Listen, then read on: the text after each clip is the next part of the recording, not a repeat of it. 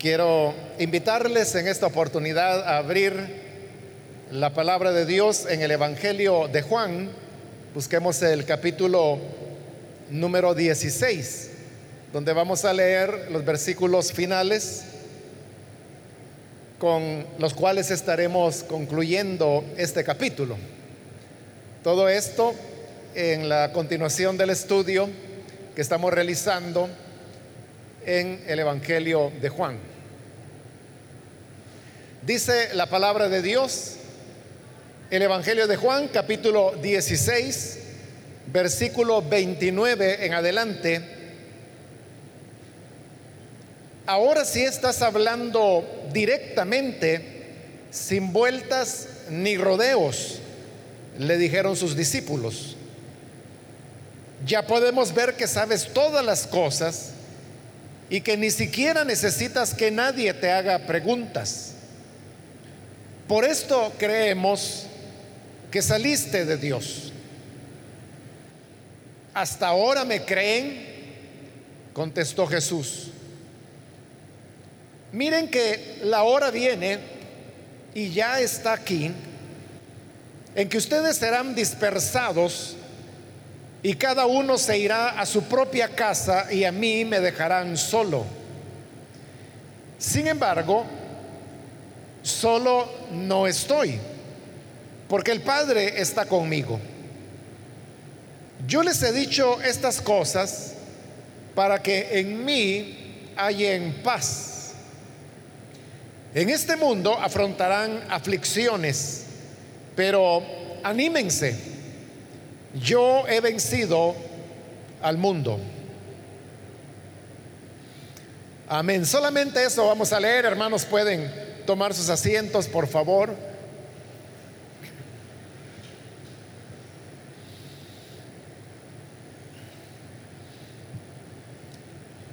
Como usted pudo darse cuenta, los versículos que hemos leído son ya las palabras finales que el Señor Jesús dijo a sus discípulos antes de iniciar la oración intercesora que Él realizará en el siguiente capítulo, el, 17. Y este es la conclusión de ese, esa larga enseñanza que en el Evangelio de Juan comenzó en el capítulo 13 y que se extiende hasta este punto donde ahora nos encontramos. Sería, hermanos, bastante largo el poder resumir todo lo que el Señor ha enseñado y ha conversado con sus discípulos a lo largo de estos capítulos. Por eso me limito únicamente a recordar lo que vimos en la última oportunidad. Y el resumen de lo que pudimos aprender de los versículos anteriores es el versículo 28, cuando Jesús dijo, salí del Padre y vine al mundo. Ahora dejo de nuevo el mundo y vuelvo al Padre. Como lo dije en esa oportunidad, lo que el Señor está diciendo ahí a nosotros nos parece eh, una verdad muy comprensible, muy fácil de asimilar pero no en, toda la dimensión de lo que Jesús estaba tratando de transmitirle a sus discípulos y consecuentemente a nosotros también. Decíamos que cuando Jesús hablaba de que salí del Padre y vine al mundo, esto manifestaba una intención, un propósito que él tenía para hacerlo. Y obviamente al salir del Padre es porque Él enviaba, como Él lo ha dicho a lo largo de este largo sermón, y también lo va a decir más adelante, sobre todo después de su resurrección. Pero el Padre no le envió simplemente a, a dar un paseo, sino que Él vino al mundo y lo hizo con el propósito de manifestar a Dios, manifestar al Padre. Es decir, en la medida en que las personas conocían a Jesús e interactuaban con Él, en esa medida estaban también conociendo al Padre. Por eso es que lo vimos hace relativamente poco, cuando Felipe le hace la petición a Jesús, muéstranos al Padre y con eso nosotros ya quedamos satisfechos.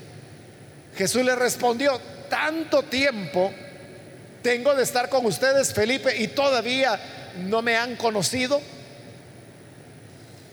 Con eso, lo que el Señor estaba reafirmando es que Él había venido precisamente, como lo dije, para revelarnos al Padre. Y que conocerlo a Él es conocer al Padre. Pero esta revelación, esta manifestación de Dios a la humanidad, tenía también un propósito. Y eso era acercar a los seres humanos a Él. Como también Pablo, años después, habría de enseñarlo, para reconciliarnos con Él. Porque el Evangelio, Pablo también lo llama el mensaje de la reconciliación. Es un mensaje que, como Pablo mismo lo dice, en el nombre del Señor les ruego, reconcíliense con Dios. Ese es el mensaje. Un llamado de Dios para que nos reconciliemos con Él. Y a eso es a lo que Jesús vino. Y precisamente porque Él cumplió con esa tarea, decíamos en la última ocasión que ahora el Señor iba a cerrar el ciclo al decir, dejo el mundo y vuelvo al Padre. Porque entonces no solamente era que Él volvía al Padre, sino que al volver estaba llevándonos con Él y nos llevaba, como lo hemos dicho, en su cuerpo. Explicamos en la última oportunidad que Jesús no se vino a encarnar solamente por el corto tiempo, unos 33 años, que Él vivió en esta tierra y que luego al morir y resucitar dejó su cuerpo. Nunca lo dejó. Ese cuerpo fue glorificado y es un cuerpo humano, pero glorificado el que Él tiene. Y ese cuerpo está hoy a la diestra del Padre porque ahí es donde está Jesús intercediendo por nosotros. Entonces, al volver al Padre nos llevó con Él. Y de esa manera se cierra el ciclo en el cual ahora nosotros estamos sentados con Él en el trono de su Padre, como lo dice el libro de Apocalipsis. Esto explicábamos que también tenía ventajas para los discípulos y es lo que el Señor les había dado. Les conviene que yo me vaya, porque en el momento que el Hijo salía del mundo y volvía al Padre, entonces Él nos enviaría el Espíritu Santo. Y es lo que hizo. al venir el Espíritu Santo, recibimos todas las ventajas que hemos estado mencionando en la parte final de este capítulo 16 en donde el Señor ha hablado de cómo el Espíritu nos enseñaría todas las cosas, que aquello que Jesús no les pudo enseñar a sus discípulos, porque les dijo que no lo podían asimilar en ese momento, el Espíritu vendrá y se los enseñará. Eso por hablar de una de las ventajas o beneficios que significa para nosotros que el Espíritu Santo haya venido.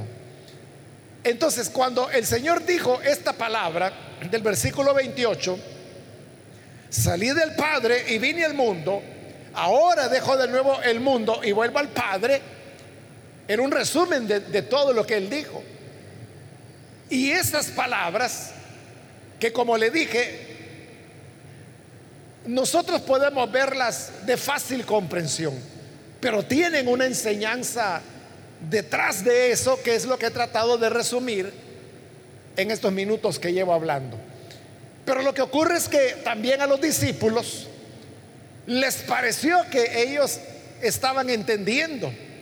Y por eso es que hoy el versículo 29 nos dice que los discípulos le dijeron, ahora sí estás hablando directamente, sin vueltas ni rodeos. Porque hemos explicado y lo hemos visto en este Evangelio, cómo Jesús nunca daba respuestas directas a las preguntas que las personas le hacían, ni los discípulos ni nadie más. siempre él respondía, pero de una manera indirecta. Pero era a veces tan indirecto que esa respuesta no era entendida por sus discípulos o cualquiera que le preguntara, porque él no, no expresaba las cosas de manera abierta. Y dijimos que eso era así porque Jesús venía hablando el lenguaje del cielo, el lenguaje de las cosas de arriba, como el mismo Señor se lo dijo a Nicodemo en el capítulo 3 de este Evangelio, que lo vimos, pero hace ya de seguro varios años de eso, no recuerdo cuándo iniciamos el Evangelio de Juan, pero ha de ser ya varios años atrás. Bueno, el hecho es que el problema no era que Jesús no, no respondiera como la gente quería. Porque es lo que Jesús le dijo a Nicodemo, te he hablado de las cosas terrenas, hablando del nuevo nacimiento, y no lo entiendes. ¿Cuánto menos vas a entender si te hablara de las cosas de arriba? Pero como Jesús está hablando de las cosas de arriba y de la eternidad y del Padre y del Espíritu Santo, no le iban a entender, pero ellos, los discípulos, hoy piensan que, le han entendido. Y porque creen que le han entendido, han dicho, hoy sí, estás hablando directamente y lo dices sin rodeo, directamente. Versículo 30, ya podemos ver que sabes todas las cosas y que ni siquiera necesitas que nadie te haga preguntas. Esto los discípulos lo están diciendo por lo que ha sucedido unos minutos antes. Y es cuando Jesús les dijo, un poquito más y no me verán. Y luego un poquito más y me volverán a ver. Cuando Jesús dijo eso, los discípulos no entendieron nada. Y ellos estaban preguntando, ¿qué quiere decir con esto? De que un poquito más y no me van a ver. Y luego otro poquito y me volverán a ver. Si usted tiene ahí abierta su Biblia, retrocedamos al versículo 19. Y ahí dice, Jesús se dio cuenta de que querían hacerle preguntas acerca de esto. Así que les dijo, se están preguntando qué quise decir cuando dije, dentro de poco ya no me verán y un poco después volverán a verme. Entonces, vea, los discípulos no le preguntaron al Señor. Ellos estaban preguntándose y probablemente le iban a hacer la pregunta a Jesús. Pero antes que ellos se la hicieran, Jesús tomó la iniciativa y digo, ah, ustedes están preguntando qué quise decir con esto de un poco más y no me verán y luego otro poco y me volverán a ver. Y le respondió, siempre de manera indirecta, pero le respondió. Por eso es que ellos están diciendo ahora en el 30, ya podemos ver que sabes todas las cosas y que ni siquiera necesitas que nadie te pregunte nada. Porque es lo que había ocurrido, que ellos no habían tenido necesidad de preguntarle cuando el Señor ya les estaba respondiendo. Pero lo importante aquí es la conclusión a la cual los discípulos llegan, que es la parte final del versículo 30, donde le dicen, por esto creemos que saliste de Dios. Al decirle esas palabras, creemos que saliste de Dios, lo que le están diciendo es que ellos creen que verdaderamente Él no es un hombre común, que no es solamente un profeta, sino que de verdad ha venido de parte de Dios, es enviado de Dios. Por lo tanto, le están diciendo que Él es el Cristo. Esto que los discípulos están diciendo acá, creemos que has venido de Dios, es el equivalente a lo que en los otros evangelios, llamados sinópticos, aparece como la confesión de Pedro. En el caso de Mateo se encuentra en el capítulo 16, que es cuando Jesús les dice, ¿y ustedes quiénes dicen que soy yo? Y Pedro se adelanta y responde, tú eres el Cristo, el Hijo del Dios viviente. O sea, ahí le está diciendo toda la verdad de quién es Él. Esta verdad es equivalente a lo que hoy los discípulos están diciendo, creemos que saliste de Dios. Pero es cierto, los discípulos ahí están mostrando fe, porque están diciendo que creen que Él vino de parte de Dios. Pero es una fe naciente, es una fe débil. ¿Por qué razón? Porque los eventos que van a venir a continuación, la pasión, la crucifixión, la muerte y la sepultura del Señor les va a llevar a ellos a dudar de que Jesús era lo que ellos están diciendo hoy que era. Un ejemplo de eso lo tenemos en los discípulos a Emaús, que van camino a Emaús, que no es de este evangelio de Juan, sino que del de Lucas, pero lo pongo como un ejemplo. El Señor ha resucitado. Ese es el, primer día de la semana, el domingo que Él ha resucitado. Y las mujeres, como usted sabe la historia, que han ido para llevar especias y perfumes a la tumba del Señor, se dan cuenta que la tumba está abierta, la piedra ha sido quitada y que no hay nada dentro, el cuerpo ha desaparecido. Entonces las mujeres corren y vuelven y le cuentan a los apóstoles. Esta historia llega a los oídos de esos dos discípulos que vivían en Emaús, que quedaba relativamente cerca de Jerusalén. Pero lo toman como un, rumor. Dicen que dijeron. Y ellos van de regreso esa tarde a Emaús, cuando el Señor resucitado se les aparece en el camino. Ellos no saben que es Jesús porque no lo reconocen. Y entonces Jesús les pregunta, ¿qué es lo que van hablando? Y los dos discípulos se sorprenden y ¿qué? ¿Tú no sabes lo que ha pasado en estos días? No, les dice el Señor, ¿qué pasó?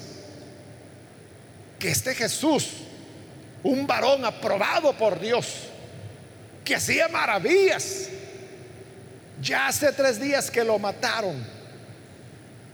Y oiga esto, lo que dicen los discípulos, nosotros creíamos que Él era el Cristo. Creíamos. Pero ahora ya lleva tres días que está muerto. Es decir, se acabó, no lo era. Aunque dicen, hay unas mujeres que hayan llegado con el rumor que dicen que la tumba está vacía, pero es un rumor. Ahí tiene usted un ejemplo de cómo los discípulos, que aquí están diciendo, creemos que ha salido del Padre, no es que estaban mintiendo, de verdad lo creían. Pero como le repito, era una fe débil, era una fe que estaba naciendo y por lo tanto era una fe frágil. Por eso es que los acontecimientos que vinieron les rompió esa fe. Ahora, si nosotros nos preguntamos, ¿por qué los discípulos tenían esa fe tan poca o tan frágil? No era que los discípulos fueran de corazón duro o que les faltara entendimiento. No era que el Señor no les había hablado con claridad. ¿Qué más claro que eso? Que Jesús diga, Salí del Padre y vine al mundo. Ahora dejo el mundo y vuelvo al Padre. ¿Qué más claridad que eso? Pero ¿sabe por qué los discípulos tenían dificultades? Para comprender el fondo de esa frase. Es que el Espíritu Santo no había venido. Y es lo que Jesús ha anunciado, que por eso les conviene que el Espíritu Santo llegue, porque el Espíritu es el que les va a enseñar todas las cosas. Si a nosotros, hermano, hoy creemos de que entendemos las cosas o que esa frase del versículo 28 cualquiera la puede explicar, no es porque seamos más sabios o más entendidos, es porque el Espíritu Santo está con nosotros, que no estaba con los discípulos en la manera que está con nosotros. Pero aún así, fíjese, explicar esa frase del versículo 28 es lo que nos tomó la enseñanza de la última oportunidad. Pero en esta enseñanza pudimos aprender cosas muy importantes sobre el significado de esas palabras de Jesús. Y eso nos interesó a todos. Y lo digo, hermanos, porque esa enseñanza de la última oportunidad que está basada precisamente en ese versículo 28 y los anteriores, es una de las enseñanzas más vistas, uno de los estudios más vistos, aunque solo tiene una semana de haber sido dada. Lo digo porque eh, en el internet es, fácil, ¿verdad? Porque ahí va indicando cada persona que ve esa predicación, marca uno, ¿verdad? Y, y lo va contando. Entonces, esa es una enseñanza que ha sido muy vista, más vista que lo que normalmente, el número de personas que normalmente ven las predicaciones que transmitimos, como esta. Entonces, vea que aún teniendo el Espíritu Santo, nos resulta fascinante entender y comprender toda la riqueza de lo que Jesús quiso transmitir. Por lo tanto, los discípulos que solamente tienen esa fe principiante, estaban realmente afirmando algo que no era completamente cierto. Y Jesús lo sabía.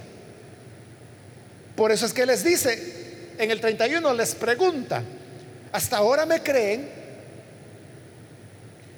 El sentido de la pregunta es, ¿de verdad ustedes piensan que están creyendo ya? Y él les va a demostrar que no, que todavía no están creyendo, como deberían creer, como le digo. Eso que están diciendo, creemos que ha salido del Padre, era sincero, era verdad y era porque tenían fe, pero muy pequeña muy débil esa fe.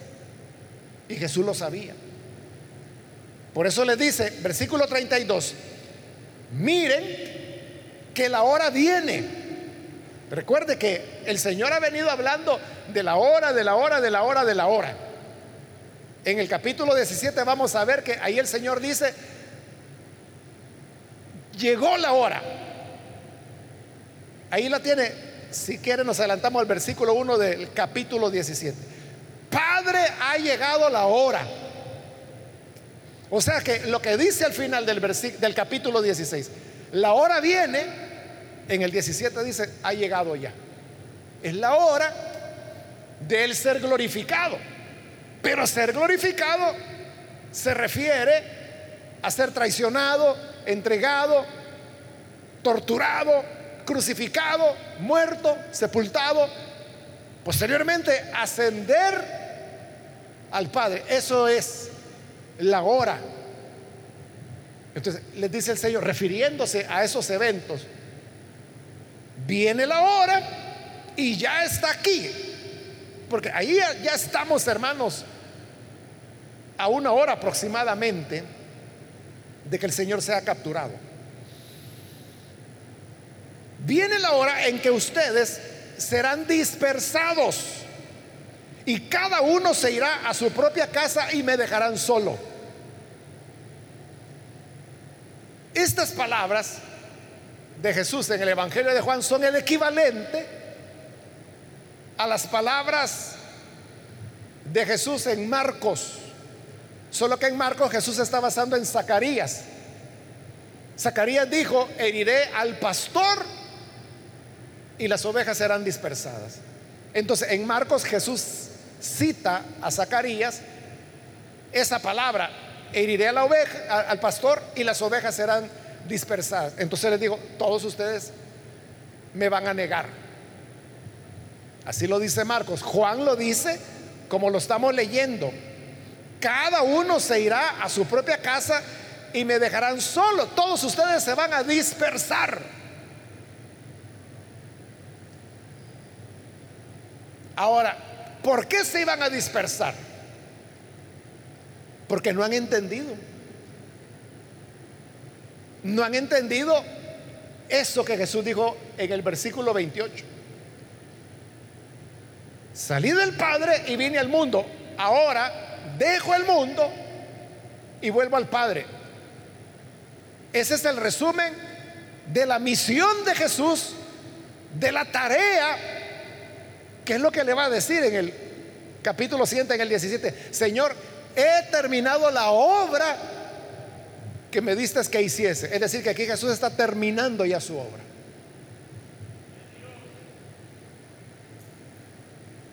El volver al Padre y consecuentemente la hora para ser glorificado, con todo lo que eso implica, es lo que ya está aquí, dice el Señor.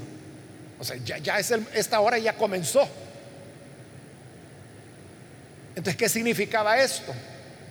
Que a los discípulos no les iba a pasar nada. Porque no eran ellos los que iban a volver al Padre. Jesús no les dijo, vine, salí del Padre y vine al mundo. Así que hoy salgo del mundo, me llevo a algunos de ustedes y volvemos al Padre. No les dijo eso. Es Él el que va a volver. Es decir, los discípulos, llamados apóstoles en los otros evangelios, nunca corrieron ningún peligro. Porque no había amenaza contra ellos.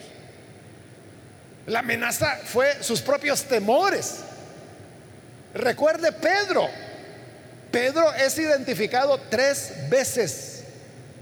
Tres veces lo reconocen. Y tres veces le dicen, tú eres discípulo de él, tú andabas con él. ¿Y qué le pasa? Nada. Nada porque no lo están identificando para capturarlo, ni nada. ¿Por qué no le hacen nada? Porque eso no está dentro del plan de Dios.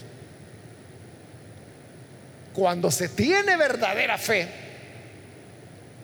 y uno conoce lo que Dios está haciendo, el plan que Él está desarrollando, no hay temor. Porque uno sabe que ocurrirá lo que Dios quiere que ocurra. Y eso es lo que va a suceder y nada más.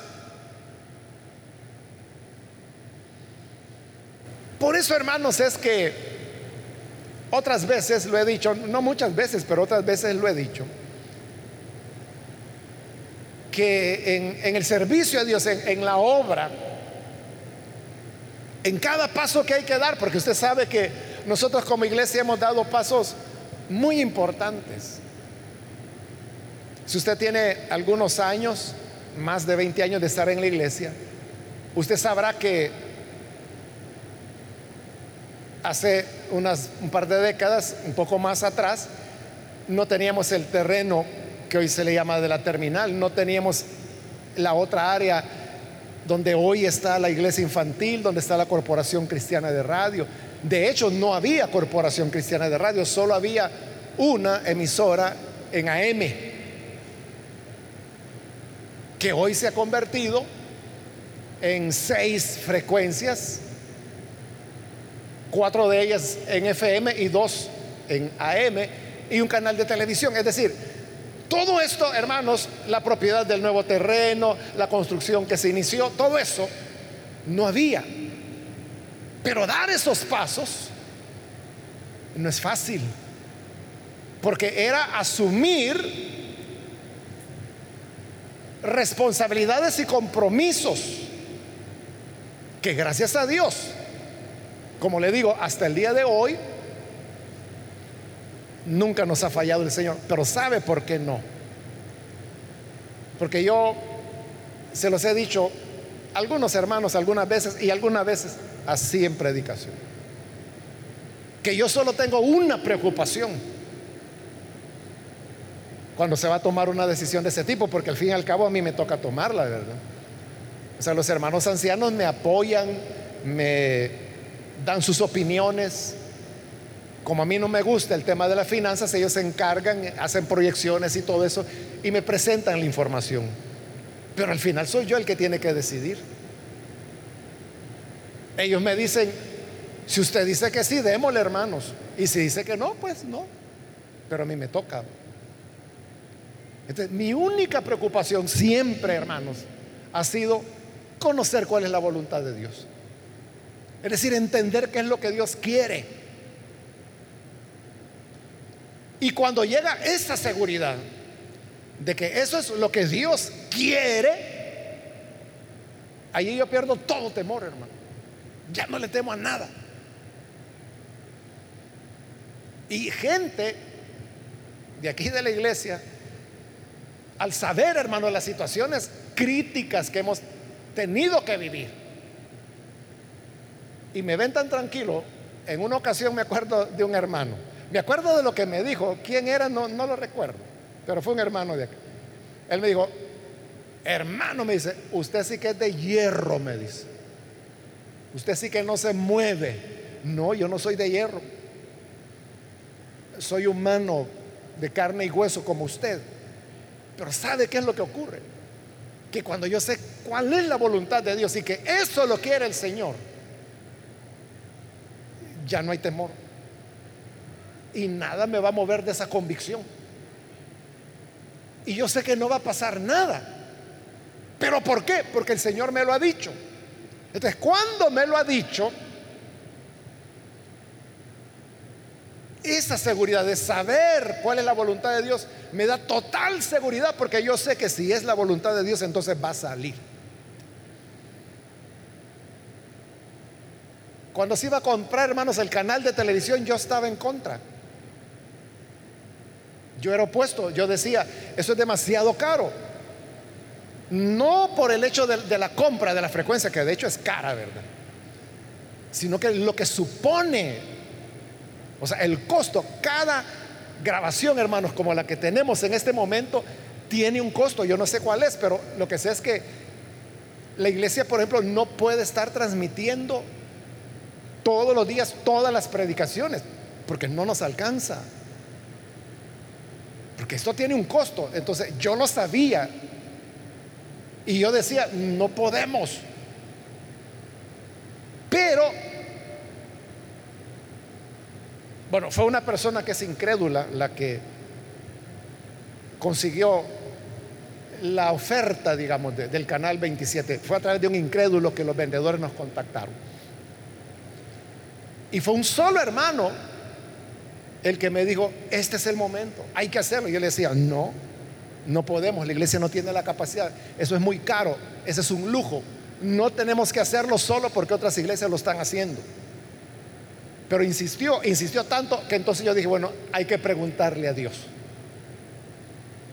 Le digo, mi posición era que no, yo tenía mis argumentos, que se los puedo explicar algún día si tiene la paciencia. Pero llegó el momento en que Dios dice, sí, adelante. Y no teníamos ni el dinero. Porque, si usted ya estaba en esa época, recordará que acabábamos de comprar. No acabamos de comprar, estamos en el proceso de comprar las 14 primeras manzanas de terreno que compramos. Fue en ese año que la iglesia estaba en ese esfuerzo de la venta de las varas, como le llamamos. ¿Cómo le íbamos a poner a la iglesia otra carga sobre ese esfuerzo extraordinario que ya se estaba haciendo? Pero el Señor dijo, sí, hoy es. Como Él dijo, sí, vamos. Yo mismo fui a hablar con los vendedores, hermano, hacerle ofertas sin tener dinero para comprar. Pero como ya Dios lo había dicho, yo sabía que eso era cuestión de tiempo de que apareciera. Y en esas negociaciones, porque es lo que nos estaban vendiendo en el canal 27, y en esas negociaciones, ¿sabe qué pasó? Que terminaron dándonos en combo, como se dice popularmente, el canal 27 y la frecuencia 100.5 del FM, las dos frecuencias nacionales, casi por el mismo precio fue con un, leve aumento. Entonces, eso es cuando las cosas son de Dios. Eso es lo que aquí está pasando, que si los discípulos hubieran sabido cuál era el plan de Dios, no tenían por qué dispersarse, por qué irse a su casa y por qué dejar solo al Señor. Porque ellos no eran el sacrificio. Ellos no estaban en peligro. Pero el Señor no es que les esté recriminando, no es que les esté diciendo, bárbaros, me van a abandonar. No. Porque le dice, sin embargo, aunque ustedes se van a ir, solo no estoy, porque el Padre está conmigo. ¿Por qué el Padre estaba con él? Porque para eso lo envió. Porque hoy el Padre lo tiene que recoger. Es lo que le va a decir en el siguiente capítulo. Padre, la hora ha llegado. Glorifícame con la gloria que tuve contigo antes de venir. Regrésame ahora. Es cuando más el Padre estaba con él. Versículo 33. Yo les he dicho estas cosas para que en mí haya paz. Es decir, el Señor se lo dijo, pero no lo entendieron. Es lo que Jesús les dijo. Tengo muchas cosas que enseñarles, pero no las pueden llevar por ahora. No las pueden asimilar, no las pueden comprender. Pero Él les está diciendo, lo que les he dicho es para que ustedes tuvieran paz en este momento que viene, en esta hora. Pero paz es lo menos que van a tener. Porque todos se corren como el Señor ha dicho y el único que permanece sin abandonar al Señor, o por lo menos no lo abandona en los momentos críticos, incluso la crucifixión, es el discípulo amado. Lo cual tiene un mensaje que vamos a ver en su momento. Pero les dice, si verdaderamente creyeran, como dicen, que hoy creen, tendrían paz. Pero a ellos lo que les va a parecer es que el mal vencerá, que el mundo venció. Pero Jesús les dice, y estas son sus últimas palabras ya, en este mundo afrontarán aflicciones. Ustedes lo van a sentir así, aflicciones, van a estar afligidos cuando deberían tener paz si creyeran. Pero como él sabía que era una fe inicial, van a tener aflicción, pero anímense, porque yo he vencido al mundo. ¿Cómo sabía Jesús que él había vencido al mundo si los problemas o las aflicciones del mundo ni habían comenzado? ¿Y cómo sabe él que ya las venció? Porque dejo el mundo y vuelvo al Padre. Esa es fe, por arriba de todas las cosas que se pudieran vivir, las amenazas que pudiesen haber, las aflicciones que se podrían experimentar.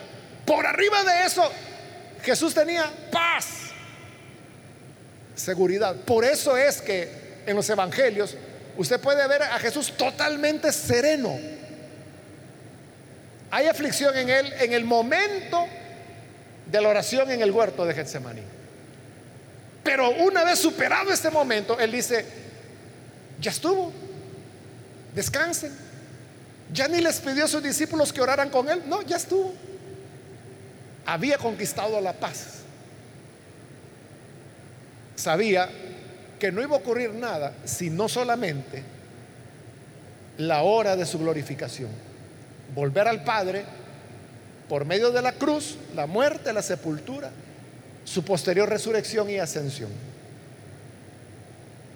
Que Dios nos ayude, hermanos, para que nosotros también nos animemos y que a pesar de las aflicciones que este mundo nos presenta, tengamos paz, sabiendo que si Él venció al mundo, nosotros también lo venceremos. Amén. Vamos a cerrar nuestros ojos. Y vamos a inclinar nuestro rostro. Antes de hacer la oración, yo quiero invitar si hay con nosotros algún amigo o amiga que todavía no ha recibido al Señor Jesús como su Salvador. Si ese es su caso, yo quiero invitarle para que hoy usted pueda recibir la salvación que el Señor da. Y para eso yo le pido que por favor en el lugar donde está, se ponga en pie y con eso nosotros vamos a saber que usted desea entregar su vida al Señor y con gusto oraremos por usted. Cualquier amigo que es primera vez que necesita venir para creer en el Hijo de Dios, puede ponerse en pie y oraremos por usted. Es el momento de hacerlo. O si usted se quiere reconciliar con el Señor, también, para que así no estemos afligidos y que aun cuando vengan las adversidades de la vida, las aflicciones del mundo, podamos tener paz y podamos vencer al mundo. ¿Hay alguna persona puede ponerse en pie en este momento? Porque vamos a orar ahora mismo. Pero si hay alguien, póngase en pie, por favor. Oremos al Señor entonces y frente a todas las dificultades de la vida, sus aflicciones, estemos animados, hermanos. Animémonos que vamos a vencer al mundo como Jesús lo venció. Señor, gracias te damos por tu palabra. Pues a través de ella ahora aprendemos que todo tú lo tienes bajo control. Y que nada ocurre sin que sea tu voluntad. Y aún aquellas cosas que nos parecen amenazantes, aflictivas, tu Señor, tienes control de los últimos detalles y sabemos que no sufriremos ningún mal, porque siempre estarás con nosotros, siempre nos guardarás, siempre serás nuestra ayuda siempre serás nuestro sustentador. Por esto, Padre, a ti te rendimos alabanza y adoración, porque eres bueno, porque para siempre es tu misericordia y porque venciste al mundo. A ti sea la gloria hoy y siempre, por Jesús nuestro Señor. Amén.